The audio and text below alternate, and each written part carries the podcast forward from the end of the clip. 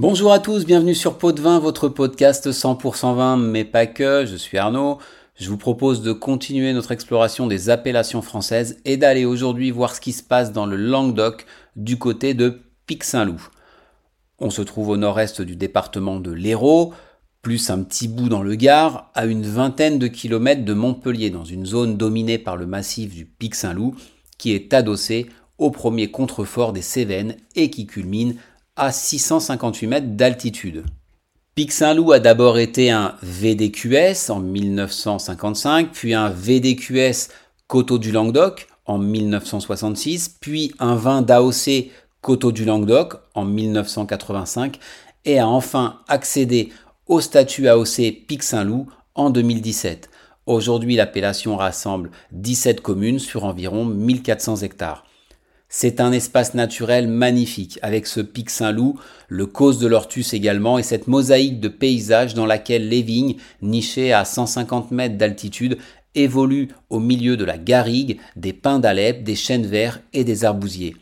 Le terroir de Pic Saint-Loup est particulier pour pouvoir produire des vins de cette qualité. Tout d'abord, les sols sont variés mais à dominante calcaire et surtout le climat apporte de la fraîcheur que l'on va retrouver dans les vins. Les influences sont continentales et méditerranéennes. On est à 30 km du littoral, c'est pas loin, avec des étés chauds et secs et des hivers froids et pluvieux, puisqu'il pleut environ 1000 mm par an, ce qui n'est pas mal. Toutefois, la pression des maladies reste maîtrisée grâce au Mistral et à la Tramontane, deux vents qui assèchent le vignoble et qui permettent d'avoir plus de la moitié des domaines en bio. Globalement, l'appellation jouit d'un climat plus frais qu'une bonne partie du Languedoc, et en plus bénéficie d'amplitudes thermiques importantes entre le jour et la nuit, notamment l'été, ce qui est excellent pour la bonne maturation des raisins et pour obtenir des vins élégants. Les vins, parlons-en. Pic Saint-Loup est une AOC de vin rouge à 90% et le reste de rosé. Pour l'instant, il n'y a pas de blanc qui peuvent sortir en IGP Saint-Guilhem le désert, mais il semble que les responsables de l'appellation y travaillent. La Syrah, c'est la star locale.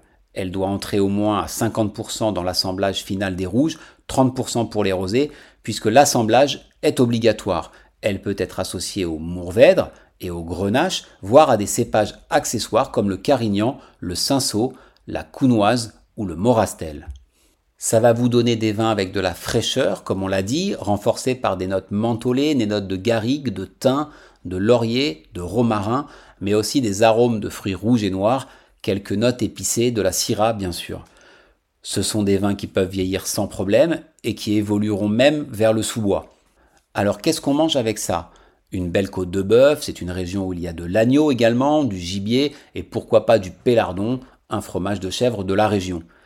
Il y a plus de 70 domaines et 3 caves coopératives à Pic-Saint-Loup, des domaines comme le domaine de l'Ortus, les vignobles Vélas, le château de Lancire, le Clos Marie, le château Puech-Haut et bien d'autres.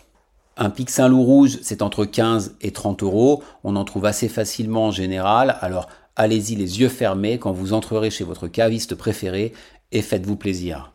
Quant à nous, on va se concentrer sur le prochain épisode qui nous conduira en Italie, mais pas pour parler d'une appellation en particulier.